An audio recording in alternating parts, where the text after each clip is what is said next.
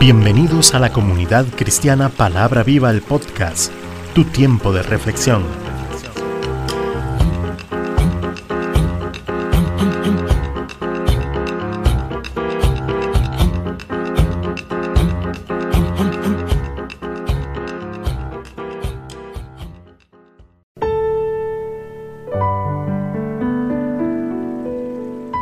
Hoy con José Alberto Delgado.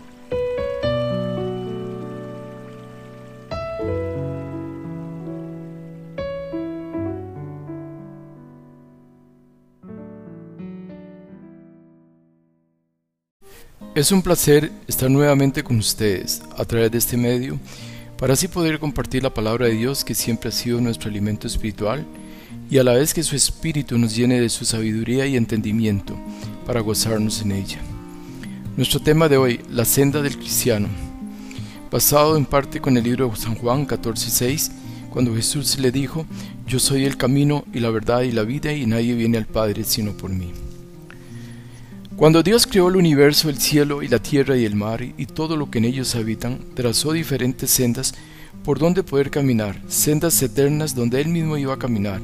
Estas sendas Dios las enseñó a sus criaturas para que caminasen en ellas, con la idea de que permanecieran y no se extraviaran, sino que se mantengan en obediencia. Esta senda nos conduce a un solo camino, el cual es Jesús. Cuando el mismo Juan nos, lo dice, en 14.6, nuevamente lo repito, yo soy el camino, la verdad y la vida. Nadie viene al Padre sino por mí. Las sendas se podrían diferenciar en senda de amor, de justicia, de fidelidad, de respeto, de obediencia, de lealtad y podríamos mencionar muchas más, pues muestran las características de la personalidad de Cristo que encierran la perfecta voluntad de Dios. En toda la historia de la palabra encontramos varones de Dios que supieron caminar por las sendas correctas como ejemplos que demuestran con claridad que sí se puede hacer. Tenemos varios ejemplos en Génesis 5:24.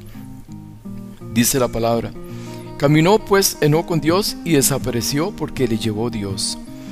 Este ejemplo nos muestra que si tú y yo caminamos con Dios, terminamos con Dios, como una recompensa a nuestra obediencia.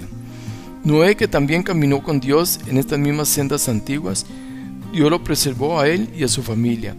De la destrucción de la tierra por un diluvio, Dios eligió a un pueblo, los descendientes de Abraham, su amigo, y lo sacó con brazo fuerte de su esclavitud de 430 años, sosteniéndolos en el desierto por 40 años.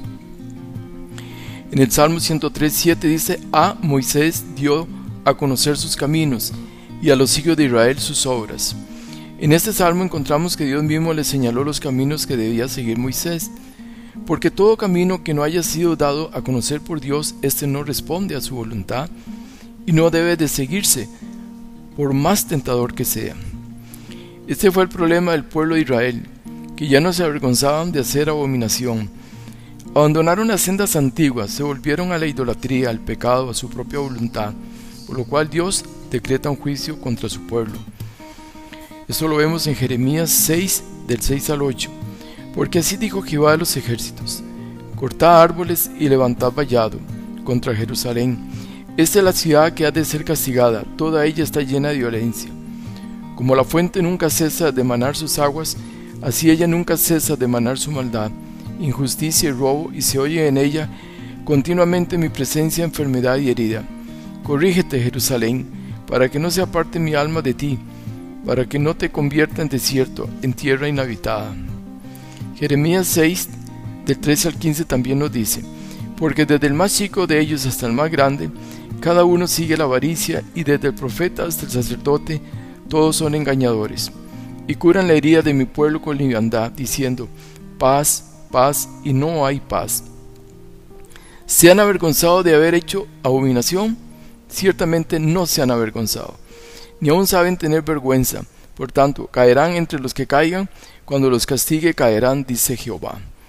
Dios había decretado la destrucción de su pueblo, pero en su misericordia todavía les hablaba y les llamaba al arrepentimiento, y les hace ver lo amargo del camino que han elegido y les invita a regresar a sus sendas, pero su corazón se había endurecido y lo único que podía cambiar su situación era un verdadero arrepentimiento, pero no lo hubo, ni ellos lo procuraron.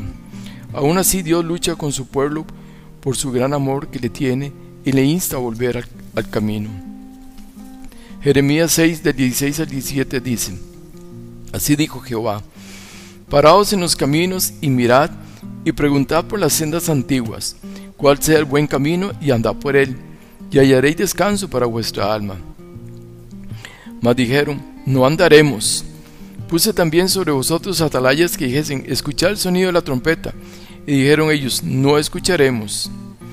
Veamos este versículo 16. Dice, paraos en los caminos. En hebreo significa derek, conducta, costumbre. Mirad, que es Raab, busquen, descubran, exploren, reflexionen, examinen. Preguntad, chaal, inquirir, pedir, desear, preguntar, querer, requerir, demandar. ¿Cuál sea el buen camino, top, bueno, abundante, agradable, alegre, feliz, de éxito, gozo, prosperidad? Y andar por el halak, andar, avanzar, caminar, conducir, correr, volver. Todos estos tres verbos o acciones que donde el Señor dice, parados en los caminos, mirad, preguntad, por las sendas antiguas y cuál es el buen camino, todo esto responde a que si nosotros lo hacemos de esta manera, vamos a gozarnos de cosas bellas, vamos a acostumbrarnos a estar parados en el camino, vamos a explorar todo ese bello camino, vamos a inquirir dentro de ese camino, vamos a tener eh, una acción de abundancia en ese camino y vamos a andar siempre con ese camino con el deseo de llegar hasta la vida eterna. Pero el pueblo de Israel despreció el ofrecimiento de la palabra de Dios y dijo, no caminemos, no caminaremos por sus sendas antiguas y no escucharemos al chofar, que es el sonido de la trompeta. Por eso se cumplió la palabra que el Señor les dijo. Jeremías 6:8 Corrígete, Jerusalén, para que no se aparte mi alma de ti, para que no te convierta en desierto, en tierra inhabitada. Porque su casa se quedó desierta, desierta de la presencia de Dios, y lo que el pueblo de Israel despreció, Dios no lo dio a nosotros, a su iglesia. El deseo del Padre era revelar en este último tiempo a su iglesia. Este misterio era nada menos que el misterio de la piedad, porque era en este tiempo también en el que a causa del aumento del pecado, el amor de muchos se enfriaría, en el que el ministerio de la iniquidad estaría en acción, porque contrario al ministerio de la piedad es la iniquidad y la impiedad. Romanos nos dice 5:20, pero la ley se introdujo para que el pecado abundase, mas cuando el pecado abundó, sobreabundó la gracia. Y es a través de la gracia que Dios Padre manifiesta el misterio de la piedad por medio de Jesucristo.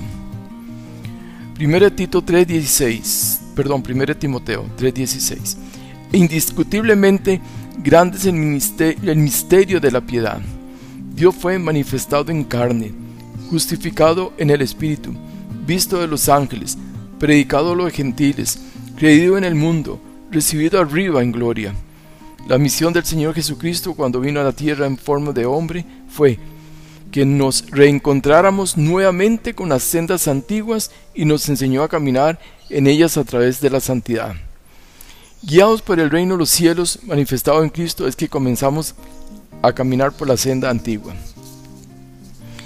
Es una oportunidad. El Señor les dijo a sus discípulos que ellos sabían a dónde iban y que si, y que conocían el camino. Y Tomás le dijo, Señor, no sabemos a dónde vas. ¿Cómo pues podemos saber el camino? Pero el Señor le respondió que solo Él es el camino, la senda Olam, por la eternidad. En hebreo es Olam, por la eternidad, es el camino de la eternidad porque volvemos a decir, yo soy el camino y la verdad y la vida, y nadie viene al Padre sino por mí. A los apóstoles le fue revelada por el Señor la doctrina de cómo debía vivir la iglesia, y quedó escrita en las epístolas, y por eso Pedro dijo, según de Pedro 1.3, como todas las cosas que pertenecen a la vida y a la piedad, nos han sido dadas por su divino poder, mediante el conocimiento de aquel que nos llamó por su gloria y excelencia. Y 1 Timoteo 3:16, nadie puede vivir piadosamente si antes no le revelan el misterio de la piedad. De ahí la importancia de estar atentos a lo que nos dicen las escrituras por medio de nuestros apóstoles, cuyo objetivo es caminar en la senda antigua. Y ahí vamos a encontrar la revelación de este misterio de la piedad. Ahora la pregunta que nos hacemos es, ¿estaremos caminando en las sendas antiguas? La piedad del Hijo consistió en someterse a la voluntad del Padre en obediencia total. Entonces, recibir la revelación de este misterio tiene que producir en la iglesia el deseo de vivir para Dios en su total voluntad. Juan 6:38 Porque he descendido del cielo, no para hacer mi voluntad, sino la voluntad del que me envió. Salmo 48 El hacer tu voluntad, Dios mío, me ha agradado, y tu ley está en medio de mi corazón. La obediencia y el hacer su voluntad nos deben caracterizar siempre como hijos de Dios y son los que nos conducen a andar en ese camino santo. La Biblia dice que los demonios creen en Dios y tiemblan, pero no se someten sino por la fuerza, porque no le aman. En cambio la iglesia se somete a Dios voluntariamente porque lo ama y tiene temor de Dios. Efesios 5:21 dice, someteos unos a otros en el temor de Dios. Si vivimos una vida sin temor a Dios ni respeto por su palabra, estamos caminando por el camino equivocado. Vamos directo al despeñadero como aquellos cerdos endemoniados. Dios no quiere eso para tu vida. ¿Cuántas veces nos preguntamos, no sé qué hacer, no sé para dónde voy? Y podríamos hacernos más preguntas, pero no vas a encontrar respuesta porque la única respuesta es Cristo. Él sí te va a responder tus preguntas y a enderezar su camino y te va a conducir por camino eterno, lleno de paz, donde vas a encontrar la verdadera bendición, la espiritual ya no te vas a afanar por todas las cosas del mundo y sus corrientes perversas, sino todo lo contrario, te vas a entregar de corazón a Cristo bajo el principio de buscar primeramente el reino de Dios y su justicia y todo lo demás será añadido. Mateo 6:33. No vas a tener falta de ningún bien, pues Él te suplirá todo lo que necesites conforme a sus riquezas en gloria. Filipenses 4:19. Efesios 1:12, a fin de que seamos para alabanza de su gloria nosotros, los que primeramente esperábamos en Cristo. Debemos aprender a vivir agradando a Dios en todo, pues esto nos trae gran bendición. Y te digo con todo el amor, si no estás en la senda correcta, tan solo necesitas arrepentirte y aceptar a Cristo Jesús en tu corazón. Vuélvete al Señor, quien tendrá misericordia de usted, y al Dios nuestro, quien será amplio en perdonar y para que sientas toda confianza que Dios te ha perdonado de todos tus pecados, porque has decidido aceptar al Cristo de la gloria en tu corazón, en el libro de Hebreos la palabra de Dios nos dice, y nunca más me acordaré de tus pecados y transgresiones, pues donde hay remisión de estos, no hay más ofrenda por el pecado.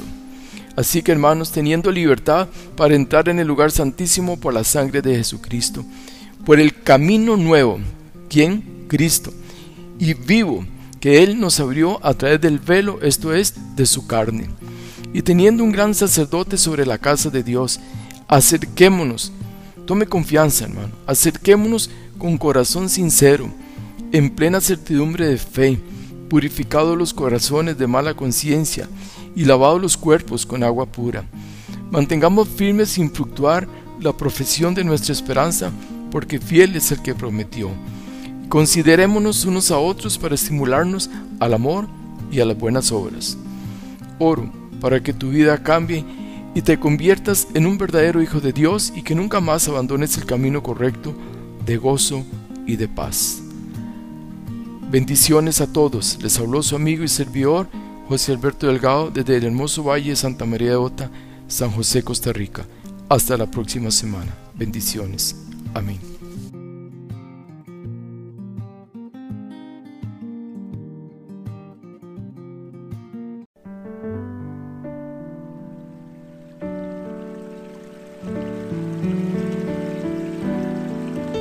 Comunidad Cristiana Palabra Viva, todos los derechos reservados.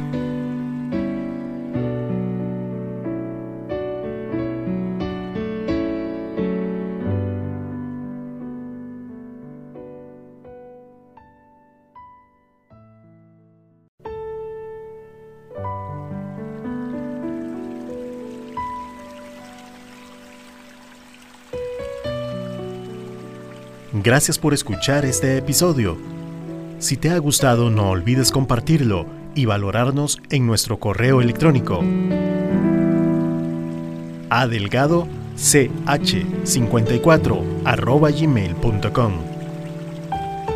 Bendiciones.